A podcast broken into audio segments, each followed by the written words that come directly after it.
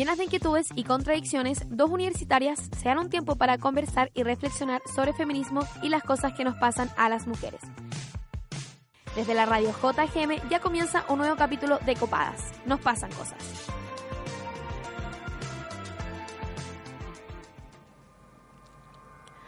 Me encanta el español.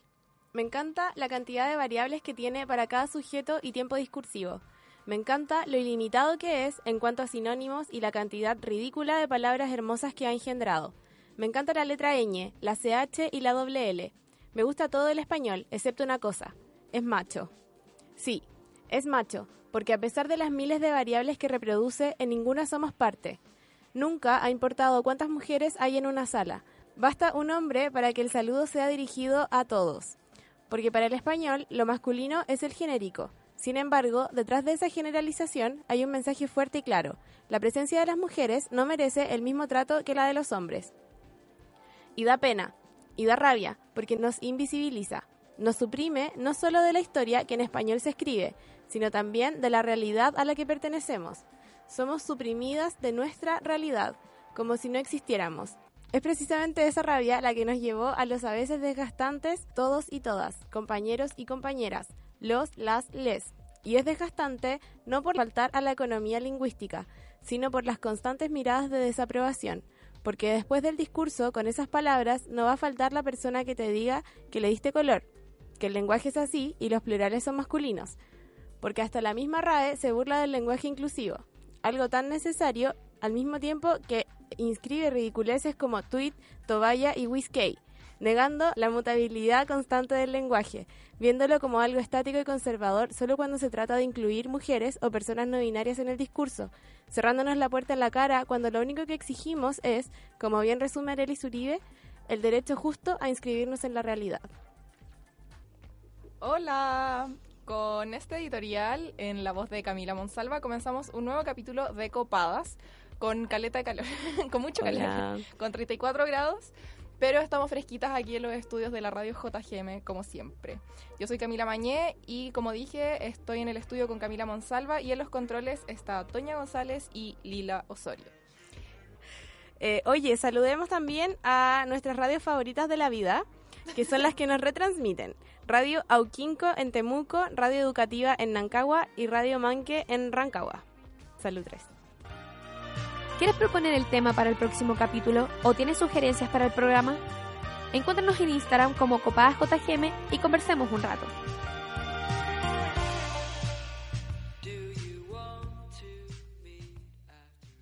Oye, algo nada que ver con el tema del capítulo, pero mm, hoy día es el Día Internacional del Hombre. y del water. del WC. ¿En serio? El Día Internacional del WC ya. Me da mucha risa, me da mucha risa, o sea, ¿Tú sabes por qué se puso esta fecha para el Día Internacional del Hombre? No tengo idea. Para el Día Internacional de la Mujer es por el tema del el incendio de una fábrica textil, no sé qué. Sí, Hoy sabéis que estuve pensando el otro día que en el tema de la ropa nunca mencionamos el incendio de la fábrica textil que le da motivo al 8 de marzo. Po. ¿Qué giles? Bueno, pero ahora lo estamos mencionando. Sí, lo quería mencionar. Pero no sé cuál podría ser el motivo para el Día Internacional del Hombre. Yo creo que era porque querían un día y estaban picados. Sí, no sé, o sea, no me di el tiempo de googlear por qué era el Día del Hombre, pero nos llegó un mensaje a Copadas que decía como, oye, supe que hoy día era el Día del Hombre, pero no sé por qué, si lo googleé y no decía nada. Parece que no hay motivo creo. Sí, no sé. Pero, igual me, gusta, como para dejar tranquilo a la gente que dice como, pero ¿por qué las mujeres tienen día y los hombres no? Y es como, ahí tienen su día, luchen por la por el postnatal masculino, pues. Weón, porque no tengan que hacer servicio militar obligatorio, no veo ningún marchando a esta hora en la Alameda. Sí. Como tú bien dijiste una vez, es porque sus privilegios siempre son mayores que sus opresiones. Sí, exacto. Monsalva 2018. Y ahora sí hablemos de, lo que nos convoca. Eh, pero yo creo que para partir, démosle el tiro con el diccionario porque está bien introductorio. Sí. Así que, Lila, venga para acá, mijita. ¿Estás chata de los malos usos de los términos feministas? ¿Tienes dudas sobre ciertas definiciones? Aclarémoslo aquí en el Diccionario Feminista de Copadas.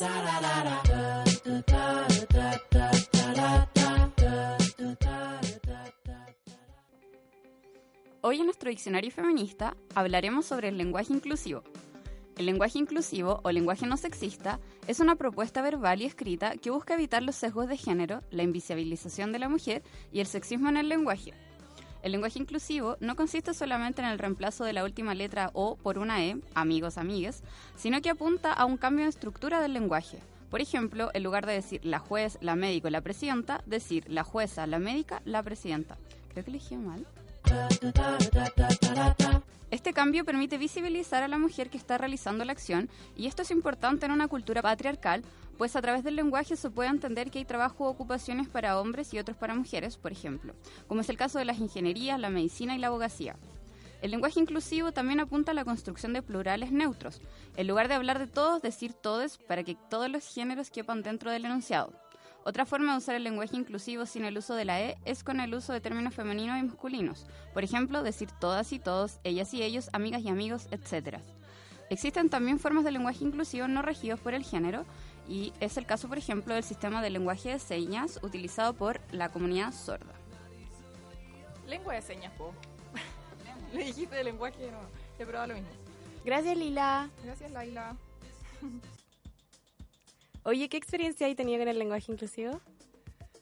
Uy, sabéis que yo soy conservadora para la weadita y como que siento que a veces igual, puta, siento que no, no va acorde a la línea editorial de Copadas lo que voy a decir, pero a veces siento que se pasan por la punta.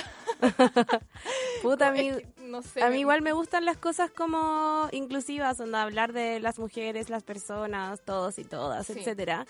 Pero hay cosas que me molestan cuando se refieren a objetos o a directamente cosas como la útera bueno, si eso iba a decir, gracias, te quiero. como que, no sé, no me gusta nomás, no me juzgue nada. como la cuerpa o la útera, como entiendo quizá como los fundamentos que hay detrás cuando se refieren a esas cosas, como en verdad el lenguaje lo hacemos nosotros, eh, y esas cosas y yo la E me la banco a cagar como sí igual me costó me costó adecuarme pero y la X igual me la banco heavy es que como que siento que todo lo que tenga relación con las personas me lo banco demasiado, ¿cachai? Como todo lo que sea incluir personas, ok. Pero cuando ya empecé a cambiarle eh, los artículos a cosas, materiales, no a personas que no van a sufrir discriminación, ¿cachai? Es como, weón, ¿por qué así esto? Como, es necesario, es feo, no me gusta. Además que me encanta el español, entonces como que no. me quedo claro con tu editorial. Pero a mí me pasa que siento que es como que nos autorridiculizamos o, o como que puede ser entendido de esa manera. Es como que se presta un poco para el hueveo, ¿cachai? Como para que nos agarren para el hueveo. El, tema de mm. como la cuerpa, la útera, es como que me imagino una caricatura de la feminazi siendo ocupada en un comentario de mol, ¿cachai? Sí, puede ser. O sea, como que siento que muchas de las cosas que hacemos y que van contra lo hegemónico podrían prestarse para ridiculizarnos, ¿cachai? Pero, o sea, cosas que, como precisamente decir les, ¿cachai? Un facho culiado podría ridiculizarte por esa sí, pero no sé, no, como que mi crítica no va tanto por ahí, sino que va más por como porque estamos intentando incluir personas que se sienten excluidas o discriminadas, ¿cachai? Como tú, útero no tiene sentimientos. Sí. Y... Mmm, pucha, en verdad Sí, estoy, estoy demasiado de acuerdo contigo, pero tampoco quiero que la gente que dice la útera y la cuerpa lo tome a mal, porque en verdad supongo que es parte de su lucha por decir que en verdad el lenguaje lo, lo creamos todos y todas nosotros y, y, que es y que viene como de una cuestión súper machista y conservadora, como española, antigua, bla, bla, y que nosotros podemos hacer un poco lo que se nos dé la gana con él. Pero de ahí que estemos de acuerdo es otra cosa. De ahí que me guste. Ah. Filo. Sí. Pero a mí me gusta el uso de la X y de la E porque igual hay gente que no se siente identificada con el género ni masculino ni femenino. y eso, lo, incluye. Pero la, la, X solamente para las cosas escritas y me gusta la E en verdad porque se puede pronunciar, po. La X no la podéis pronunciar. sí, o sea, la X es como para escribirlo, pero la E es para Claro, pero a la vez, incluso en que leís lo escrito, como que... No, ¿Cómo lo decís en tu mente? Con E. Sí, en mi mente cuando lo escribo con X lo digo con E, Yo creo, por eso yo creo que la variable como, o sea, la forma para ser inclusiva como más, que más apaño es el uso de la E. Sobre mm. todo porque incluye a las personas que no se sienten ni femeninas ni masculinas. Sí, ah, creo que ocupo más la X porque a veces me molestan tantas E, como les, rebel, no, no, eso no, eh, como, pero como mucha, mucha E me incomoda como al sonido, ¿cachai? Entonces por eso ocupo X, que igual se leen como E para mí, pero se ven no como E, ¿cachai? Se ven como X. Igual creo que sería importante preguntarle a las personas no binarias qué les acomoda más a E y S, como la X o la E, ¿cachai? Sí, y a mí me gustaría saber cómo habla la gente de manera inclusiva. Como ya, yo ocupo la E a veces, porque ya es verdad, como que se me vuelve latero a veces, como el, el todos y todas a cada rato. Porque a veces uno igual, uno igual es estudiante de una universidad donde no todos los profes, aquí en la Chile igual son como medio como liberales en ese sentido de como que te permiten eso, el, el uso de la X en una cuestión académica pero hay gente que no, no me quiero sacar un uno por, por hacer eso en un mm. trabajo, entonces claro, yo estoy repitiendo el todos y el todas, pero también creo que hay que ser consistente en ese uso, si es que lo vaya a ocupar una vez, no como hacer el gesto, el guiño al comienzo del texto y después, ah, me aburrí de hablar así y dejar de ocuparlo como en el tercer párrafo. Yo llamo a esa eh, consistencia en la, en la forma de escribir. Sí, está bien, a mí igual me gusta. Oye, y tu papá, que es tu cable a tierra, ¿qué opinas? ¿Sabéis que, ¿Sabéis que yo últimamente he ocupado la E? Así como, no sé, ¿todos van a comer arroz? Hago esa pregunta y mi papá no me ha dicho nada. Ah, como, lo estoy lo estoy feminizando.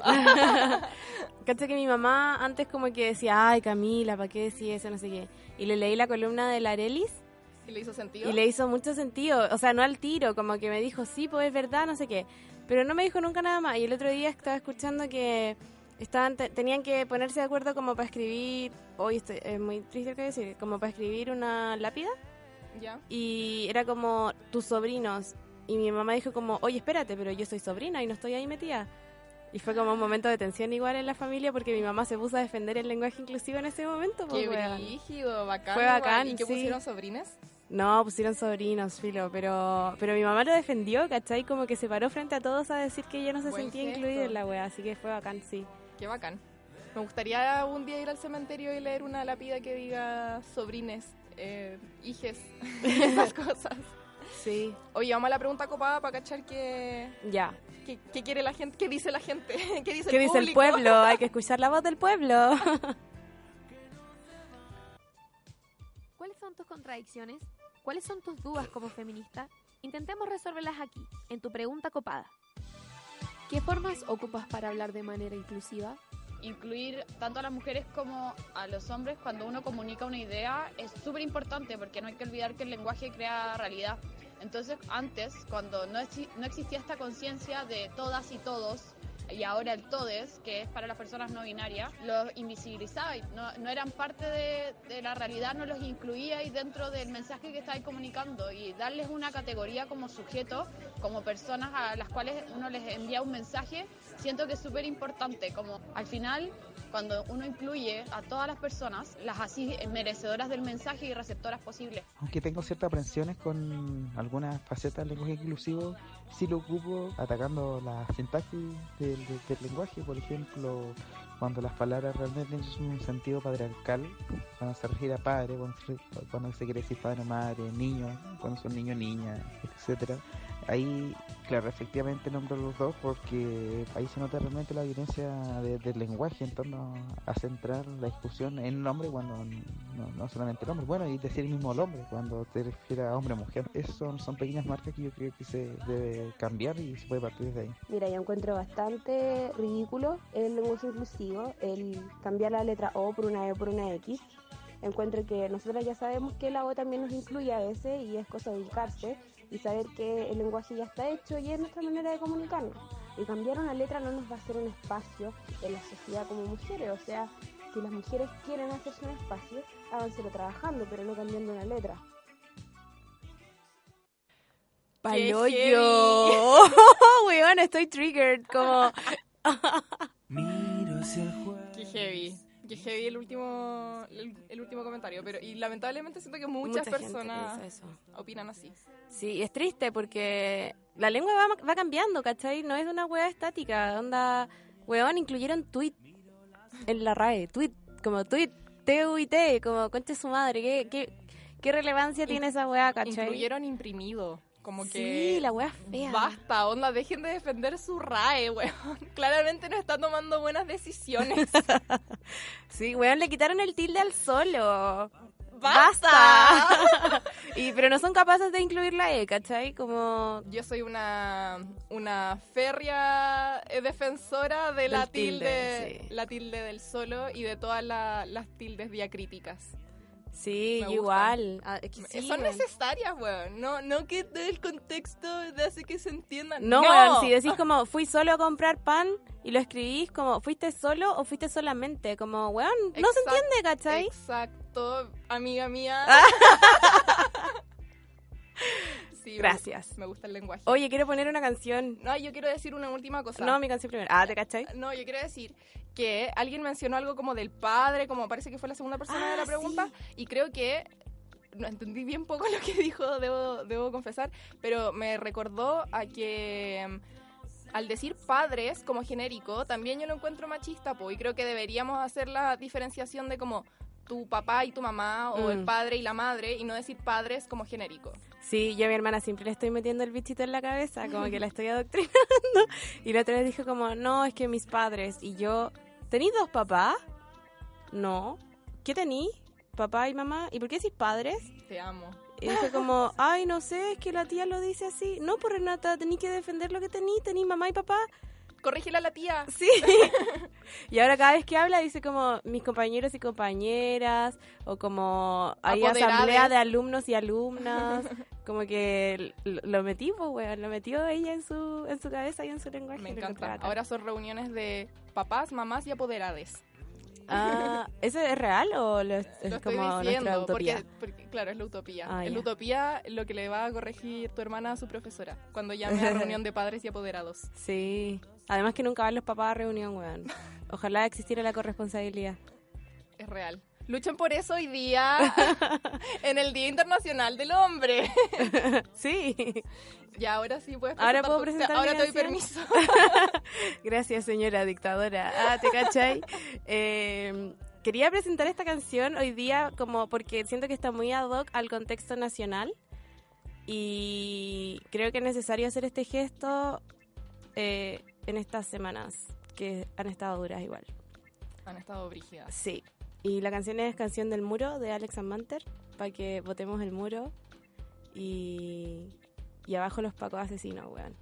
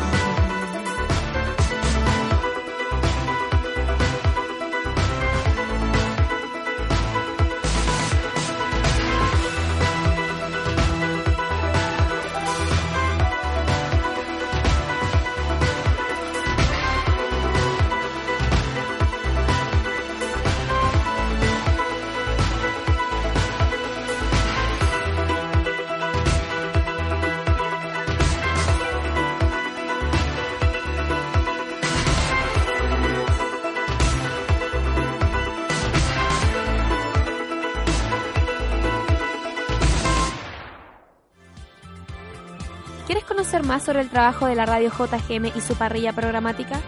Síguenos en Instagram como arroba Radio JGM, en Facebook como Radio JGM y en Twitter como arroba JGM Radio.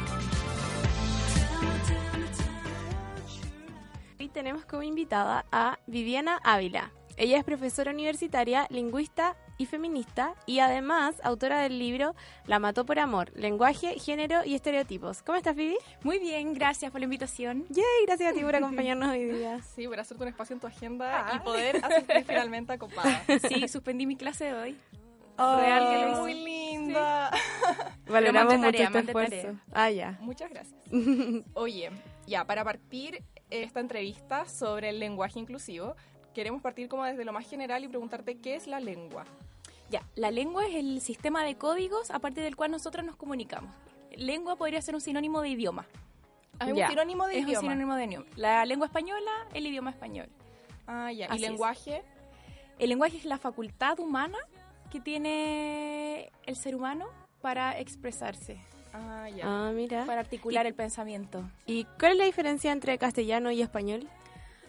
Mm, Casi ninguna. El castellano es- partió siendo un dialecto de Castilla. Sí, pues ya. Y bueno, tenía relación como con otros dialectos que habían ahí y por Alfonso X el Sabio quiso expandir el castellano por España y le resultó tan bien que finalmente terminaron imponiendo el idioma en la religión a lo largo de España y como se hizo el idioma español, porque era de España, luego pasó a ser como... Ah, ya, bacán. Es que tenía como esa duda, como de, chucha, ¿hablamos castellano o español? Cachando nada. Oye, y ahora sí que estamos hablando de los españoles, ¿qué rol cumple la RAE en este asunto? La RAE parte con 1700 y algo. Eh, con en toda esta, todo este objetivo que tenía este rey de fi- fijar la lengua y todo. Y mm, el eslogan de la RAE de ese tiempo era limpia, fija y da esplendor a la lengua. Así como que fuese un detergente, como, como. Músculo. Sí.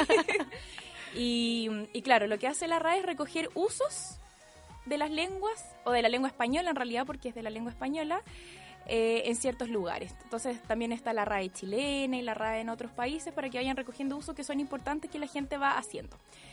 Eh, y esto demuestra que, bueno, deja también como patente el uso del español en un cierto periodo, en un cierto contexto, con ciertos significados, y así se ve cómo la lengua va variando, porque si la lengua no cambia, se muere. Entonces por eso las lenguas muertas lo están, porque se quedaron fijas y no cambiaron más. Entonces la lengua española tiene que ir cambiando, va cambiando conforme pasan los años y por eso hay palabras que ya no se ocupan, otras que se resignifican, otras palabras como nuevas y todo eso. ¿Y tú crees que la RAE ha, mm, como que ha cumplido este rol de, de ir adaptándose, adecuándose a los tiempos o lo encontráis muy conservadores? Yo creo que desde que nació hasta ahora igual ha habido, ha habido una evolución, pese a que considero que aún son súper conservadores. Ya. Eh, de hecho, ahora se han abierto como a contratar lingüistas mujeres en la academia. eh, y Porque ellos- hay.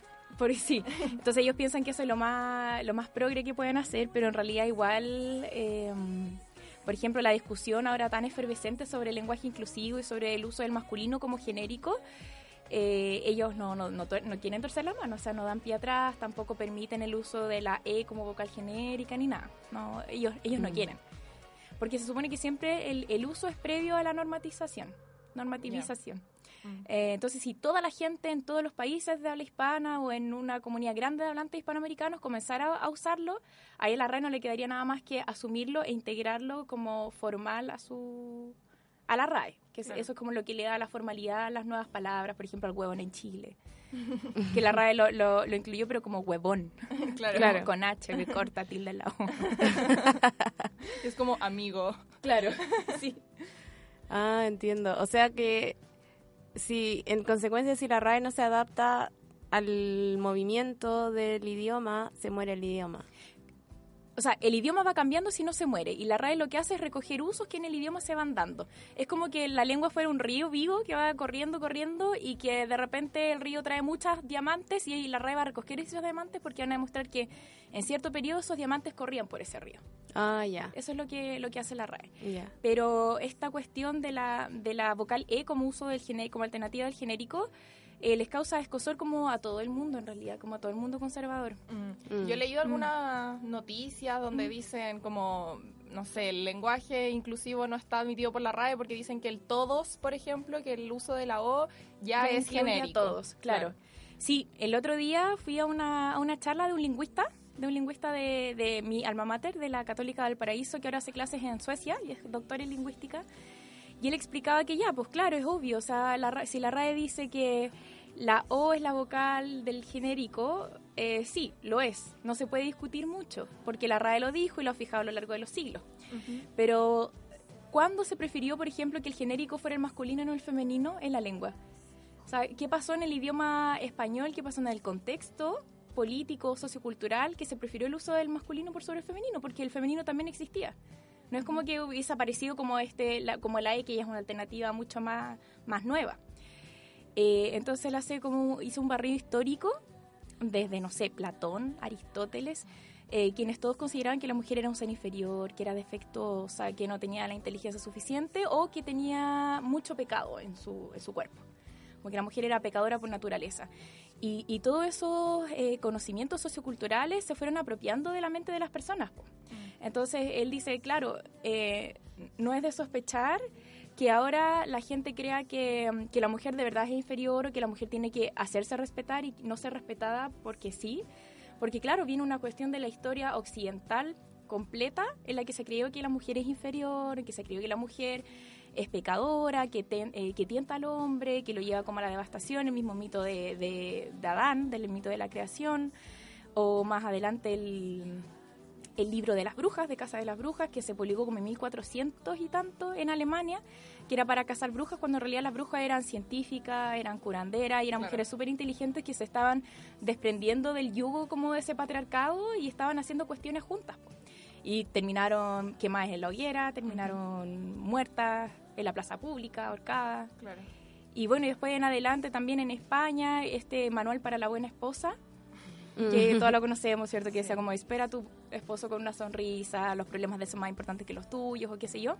Entonces todo eso fue afianzando un cúmulo de saberes socioculturales que permiten ahora sustentar las bases de la misoginia, po, porque eran, son puros conocimientos súper misóginos. Entonces, claro, obviamente van a permear la institucionalidad y van a permitir que el genérico sea el masculino, porque el hombre tenía más fuerza. Había un, un lingüista sueco, Tegner, que decía, pero claro, sí debe haber como, se debe condecir, como el hombre es más fuerte, el genérico debe ser en, el, en la lengua el masculino. Entonces algunos discuten, no, la lengua en sí misma no es sexista porque es un sistema de signos, de códigos a partir del cual nos comprendemos, pero no podemos despegar a la lengua, no la podemos como eh, sacar el enlace que tiene con el contexto sociocultural, con los hablantes, porque la lengua es de todos quienes la hablamos en el fondo.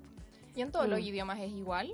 Ahí se va a preguntar. Sí, como que es, es tan machista el español en sí o los idiomas tienen en general raíces machistas y misóginas. Uy, cla- yo creo que casi todos los idiomas deben estar permeados por esta misoginia porque es como la cuna de la cultura, por lo menos en Occidente y en otras partes de Oriente que aún es peor, o sea, como o en la India. Pero hay también eh, estudios que dicen que hay lenguas que no tienen género y aún así son estructuras súper machistas. Entonces, por eso algunos también defienden ah, como que no sacamos nada con la inclusión de la E como el genérico masculino, si en las mentes las personas van a seguir siendo siendo machistas, como que porque la cultura es machista porque viene desde siempre. Mm. Sí, parece que la lengua árabe o algo así leí, como que no, Sí, tenía como que no tiene género. las palabras, pero aún así es una de las más conservadoras y misóginas Claro, de todas. sí. Es brígido. Sí, sí, súper brígido. Oye, Vivi, y eh, para hablar de manera inclusiva, ¿qué, qué, es, ¿qué entiendes tú por hablar de manera inclusiva? Ya, como... Ya, yo ya sé, o sea, y ahora ya sabemos también que se supone que el uso del genérico masculino eh, tiene sesgos de, de machismo, tiene sesgos de diferencias sociales. Entonces, lo que yo hago por lo menos como trabajo en universidad o en lugares que son así como, no sé, como que de repente no puedo decir, hola alumnes, porque a lo mejor a un alumno le va a cargar como... Le va a molestar y a lo mejor va a generar como, no sé, un rechazo hacia mí. Ah. Eh, lo que hago yo es como decirle a alumnas y alumnos, o, en lugar de decir como los ciudadanos y las ciudadanas, digo la ciudadanía, Claro. la población, y las estudiantes. personas, los estudiantes.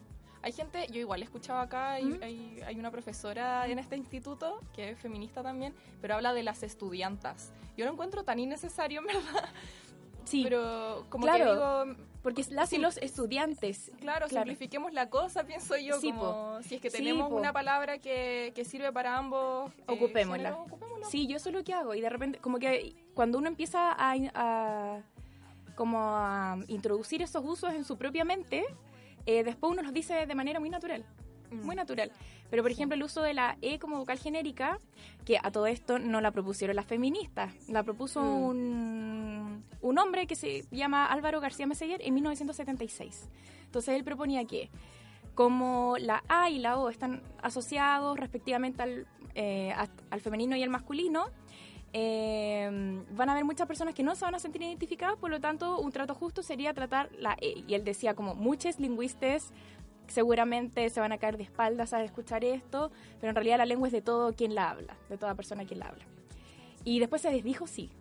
Después le dijeron, no, oye, pero ¿por qué hubo una discusión? Porque claro, quizás en términos como teóricos no se puede decir que la lengua es sexista en sí misma Claro. porque es nuestro vehículo del pensamiento, nuestra herramienta, es nuestra facultad. Entonces uno puede decir como que la sociedad que emplea el lenguaje es machista y eso se ve reflejado a través del lenguaje. Ujú. Sí. No, no sé qué estábamos hablando antes. Me...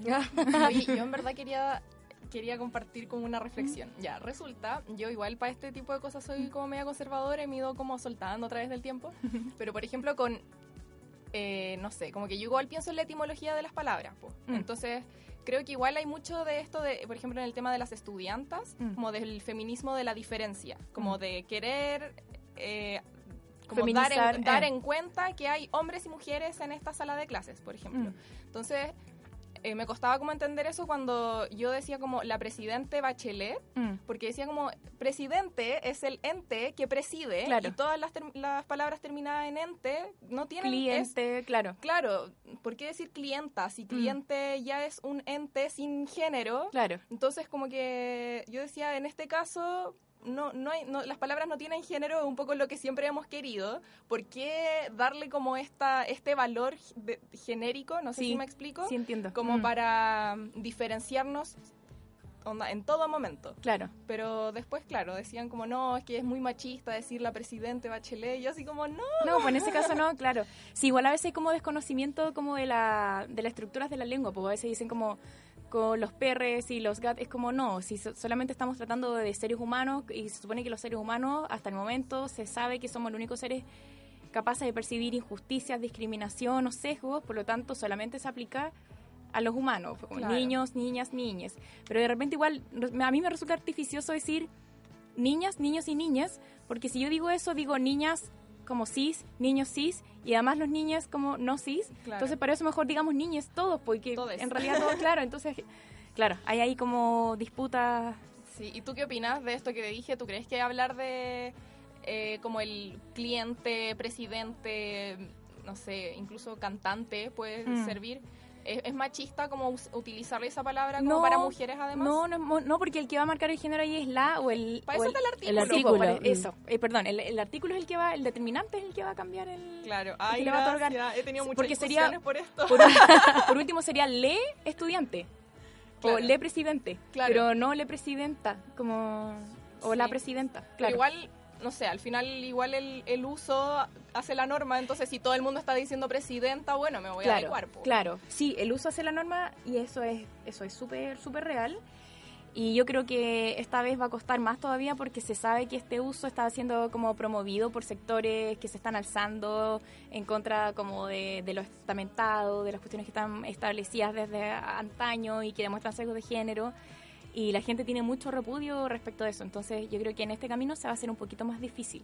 No sé si llegue a establecerse es- este uso así de manera formal. No Oye, se sabe. De nosotras depende en el fondo. Claro, de nosotros depende. ¿Y por qué crees que es importante hablar de manera inclusiva? Ah, porque, porque ah, est- estamos en una sociedad muy desigual ya, entonces seguir haciendo diferencias a, a partir de nuestro lenguaje, o sea, nuestro lenguaje puede ser inclusivo y si, y si nos comportamos de manera inclusiva, o sea, si estamos hablando de manera inclusiva, nos estamos comportando de manera inclusiva, porque el lenguaje es una manera de comportarse. Entonces, así como nos vestimos, así como comemos, así hablamos también. Entonces, el lenguaje no solamente es como, ay, pero si una palabrita nomás, no. Como que todas las palabras o todos los enunciados o, o como hablemos, como nos despleguemos verbalmente, estamos en el fondo demostrando nuestras ideologías. Y eso ya es político. Entonces, hablar de manera inclusiva, estamos haciendo un acto político de inclusión con todas las, aquellas minorías que se han sentido relegadas históricamente en, en la vida. Entonces, por eso creo que igual es súper importante que, que, lo hagamos. Y no solamente con las minorías sexuales, sino que con todas las personas en general.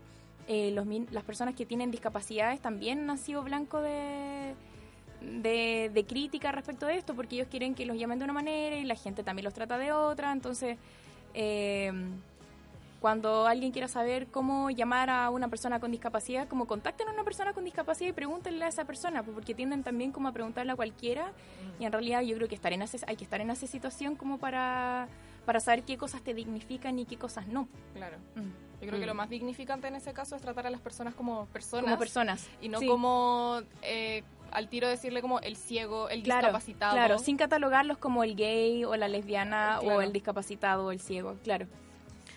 Oye, Vivi, y ya preguntándote un poco más como por tu libro y las repercusiones que ha tenido, eh, ¿te has sentido blanco de críticas dentro de la comunidad de lingüistas o algo así? ¿O sentís que más bien hay un apoyo a, al lenguaje inclusivo y a esta forma de, nueva de comunicarse?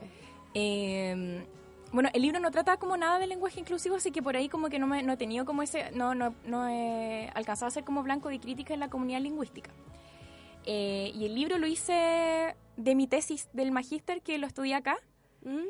Eh, si es que está escuchando el profesor Abelardo San Martín, le mando mucho cariño, porque él fue el guía de mi tesis como mi mentor de acá. Y tuve todo su apoyo y cuando publiqué el libro, él fue al lanzamiento y ha tenido como igual buena crítica dentro del ámbito lingüístico, de la lingüística, por lo menos. Eh, así que no, todavía no me he sentido blanco de críticas. Yo creo que más adelante, de repente, cuando uno se manda así como algo más revolucionario, eh, como que ahí siempre yo en las críticas. Pero hasta el momento no, no, como que estoy súper agradecida de eso en realidad. Yo encuentro que igual tu libro es medio revolucionario. Eh, sí, o sea, sí, sí, igual. O sea, mm, tratar un tema, o sea, sacar un tema a la palestra, criticar al Ministerio de Educación, o a la misma sociedad por, mm. por, las desigualdades y poner como un estudio que hable como de palabras feas, así como hay garabatos, hay cuestiones. Sí, pero yo creo que eso como que llama mucho la atención porque cada vez que presento el libro en alguna parte y empiezo a leer como las palabras que encontramos, están todas así como, oh. Puta maraca, bla, bla, Puta maraca, pelo choclo, zorra, no sé qué.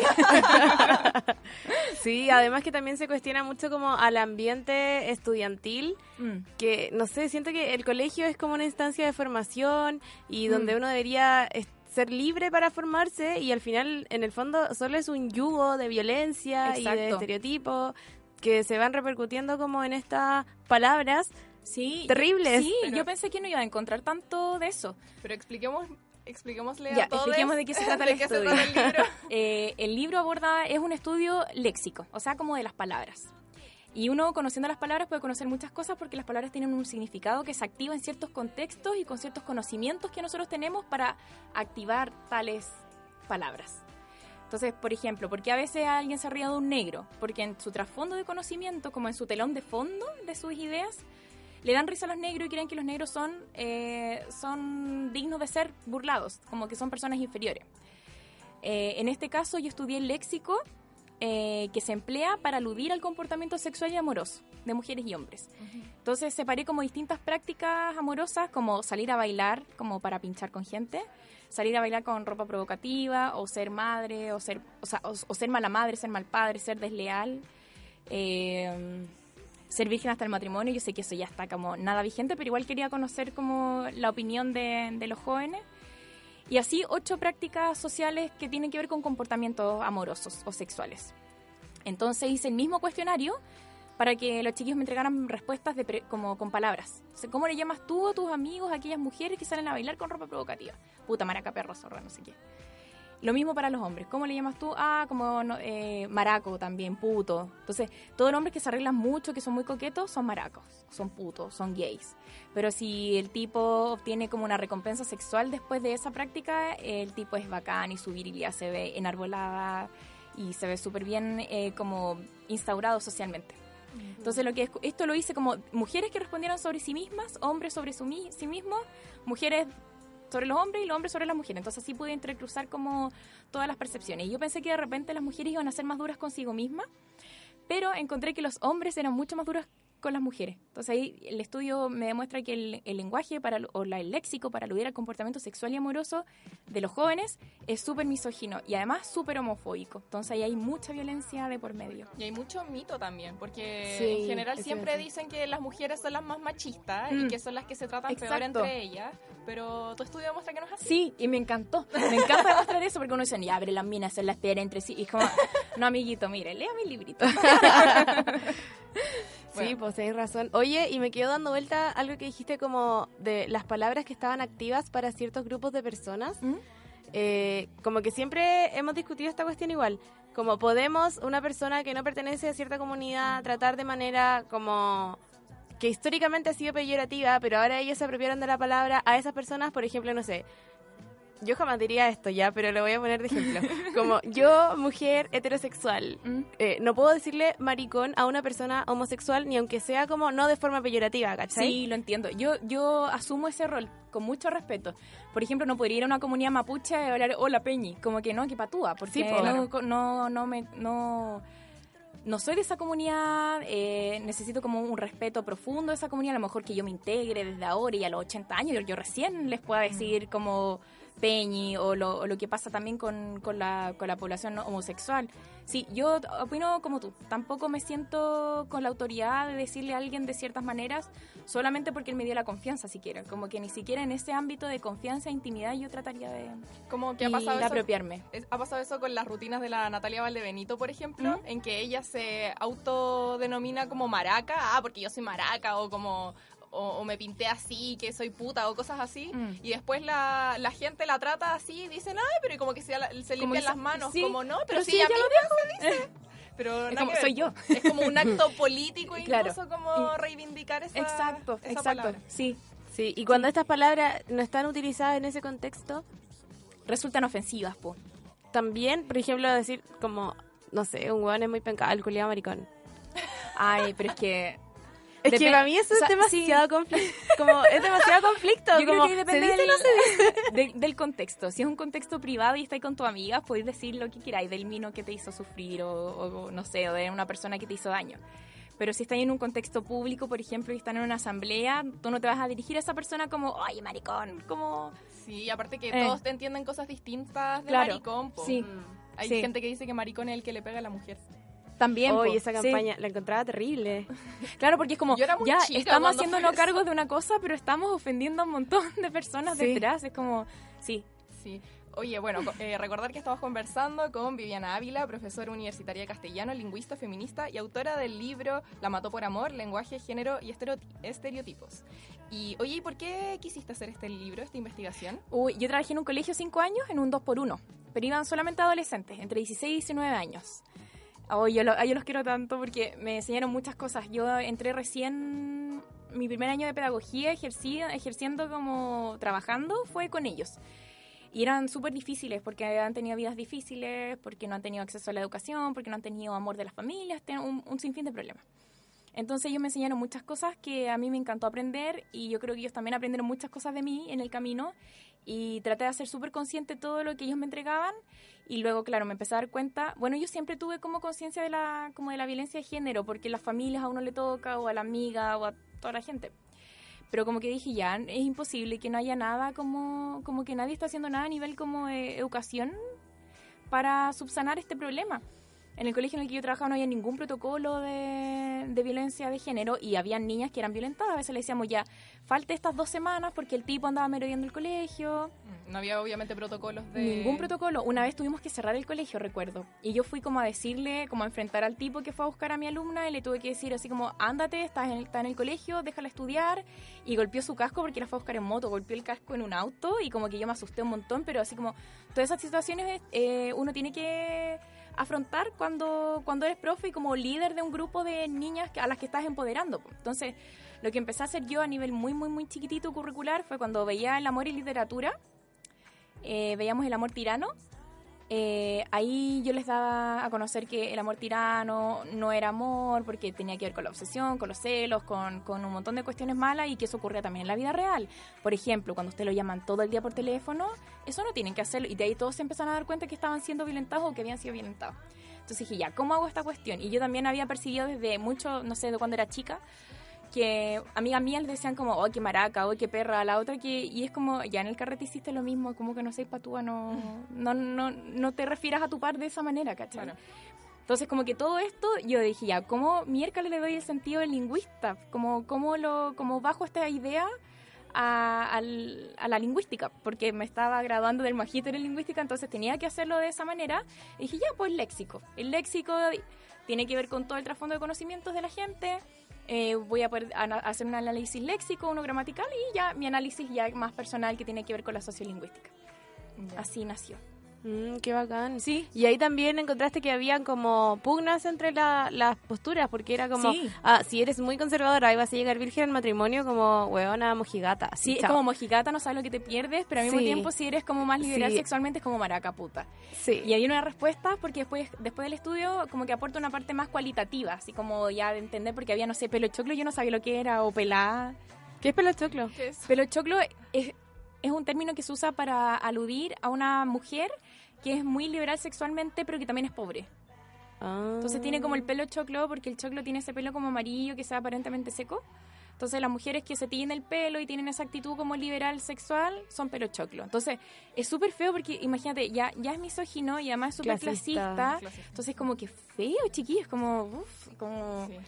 Y pelá no era de tu. de No, tu pelá no era de mi tiempo. Yo estaba saliendo cuarto medio y como que los niños de segundo medio estaban usando esa, Es esa co- palabra. Es como el antiguo Poncia. Es como el Poncia. Sí, en mis tiempos era Poncia. sí, es verdad. Sí, es como, es como Poncia. O Poncio. Y mi hija profe se ocupa así como pelarse, pelamos, me fue a pelar, me fue.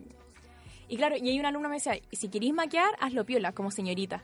Entonces, como, ¿te ¿cacháis la pugna que hay? Como, ya, si quieres tener una vida sexual activa, lo puedes hacer, pero muy privadamente, porque si se llega a saber en, en la materia social, ya vas a ser como discriminada. Mm. Hay otra cuestión como lo del arito de perla. Sí, Como de. Yo, yo no cacho. Pucha, en verdad yo siempre me mantuve muy ajena, muy perkina a todo este tipo de weá. Pero es como que con, ari- con arito de perla no te no da la peláis. pasada. No, ay, no da la pasada, había un como más comercial. Pero es como más señorita Sí, igual. po, había un claro. comercial que era como de spray, más encima como de bebida. Y, y era como que tu amigo te tiene ganas, como de todas esas campañas. Yo creo que usted era más niña.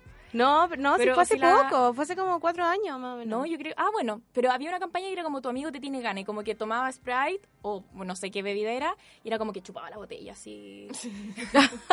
era asqueroso. Y después de eso vino como Arito Perla no da la pasera, como que él Ah, quería no acceder a una, a una niña y la niña como que lo estaba mirando, pero identificó a Arito Perla, entonces, ah, Arito Perla no da la pasada, Arito Perla no da la pasada, y al final parece que sí le da la pasada porque iba como con una bebida particular. La wea. Qué asco. Los medios afianzando también el imaginario misógino, acosador y todo. Claro, Y de lo que, lo que significa ser señorita, entre Lo que significa ser señorita. Claro. Conservarte virgen, pero en realidad si te conservas virgen te estáis perdiendo muchas cosas, pero ¿qué hago? O sea, como hay una disyuntiva súper grande, hay como un abismo entre como o lo hago, no lo hago, o cu- cuáles son mis libertades en la sociedad, cómo puedo hacer como para que esto no se vea mal. Claro. Mm. Oye, para terminar, ¿tú crees que el lenguaje crea realidad? Sí, por supuesto, de todas maneras. De todas maneras, incluso puede moldear tu pensamiento. Porque yo hoy día venía reflexionando como de ya, el comando jungla y me imaginé como a toda la gente haciéndole capacitación a esta gente. Entonces la gente que hace capacitación está todo el día pensando en guerra, en belicismo. Como yo dice, ¿cómo debe ser esa gente o esas personas en la vida real? Deben estar todo el rato pensando en cómo hacer daño, cómo hacer daño, cómo hacer daño. En cambio uno que está pensando, ¿cómo lo hacemos para conseguir la igualdad? ¿Cómo lo hacemos para que haya gente que se sienta representada? ¿Cómo hacemos para que las minorías ya no sean minorías? O si son minorías que sean consideradas como un otro y un semejante en, en, en equilibrio en equidad. Entonces sí, sí, moldea, moldea el pensamiento, crear realidades diferentes. Muy distinto decir, no sé, mongolito, que decir una persona con discapacidad mental. Porque, an- Claro. no sé, yo cuando chica era peor aún. Como que reinaban los chistes de de suegras, eh, Mm. negros, homosexuales. Estaba Tony Bell, que se reía, pero así muy mal de los homosexuales. Estaba la Elvira, que era una mujer muy sometida en su casa. Y que el hombre la gritaba y ay, como que bajaba la voz. Y a mí me parecía chistoso cuando era niña. Claro. Entonces después yo me di cuenta de como, uy, qué terrible de lo que me reí, porque habían cosas de las que no me reía y que no me daba risa, porque eran como violentas o me daba mucha vergüenza, pero habían cosas que sí me hacían reír, porque Pero- sí creía que había mujeres que, que eran dignas de, de reírse, no sé qué, ay, Sí. qué mala fui. y aparte que uno igual ve a su entorno, a su entorno riéndose, entonces Claro. uno, uno entiende como "Oh, esta práctica es chistosa, filo, me río con todo el mundo. Claro, claro. Como uno- uno Como un aprend- aprendizaje cultural también. Exacto. Sí. Oye, eh, ahora vamos con la recomendación feminista que tiene que ver con el tema de hoy. El feminismo no es algo que solo se comprenda y practique desde la academia. Existen muchas maneras de vincularse con él. En Copadas te hacemos una recomendación feminista.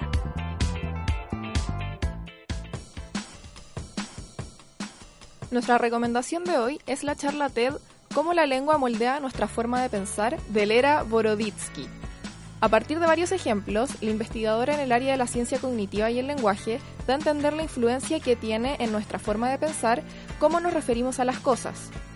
Cómo la lengua puede moldear cosas que tienen una carga personal en nosotros. Ella asegura que la lengua está viva, que podemos ir puliéndola y adaptándola a nuestras necesidades, y nos hace la invitación a preguntarnos, ¿por qué pienso como pienso? ¿Y qué pensamientos quiero crear? Puedes encontrar cómo la lengua moldea nuestra forma de pensar en www.ted.com. Una, una charla Me encanta, me encanta. Lo voy a llegar a ver. Oye, Vivi, muchas gracias por De estar nada, con gracias nosotras. chiquillas por la invitación. Gracias ¿Y por acompañarnos canción? y por todo el esfuerzo que hiciste para llegar hoy día. Sí, suspendí clase. Oye, ¿qué canción te gustaría dejar? Eh, quiero, me gustaría escuchar a Hasta la raíz de Natalia Lafourcade. La Estoy pegadísima, pega- no, no, puedo, me obsesioné mal con esa canción. No puedo dejar de escucharla. Ya, así que nos despedimos. Sí, con Chao. hasta la raíz. Chao. Cholín.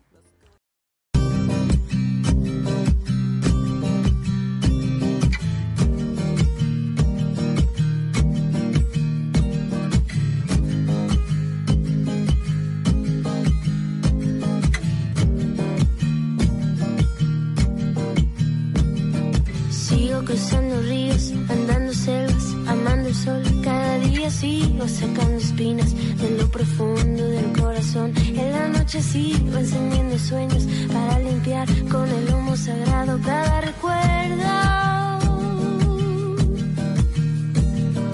Cuando escriba tu nombre en la arena blanca con fondo azul, cuando mire el cielo en la forma cruel de una nube gris, aparezcas tú. Una tarde subo una mire el pasado, sabrás que no te he olvidado.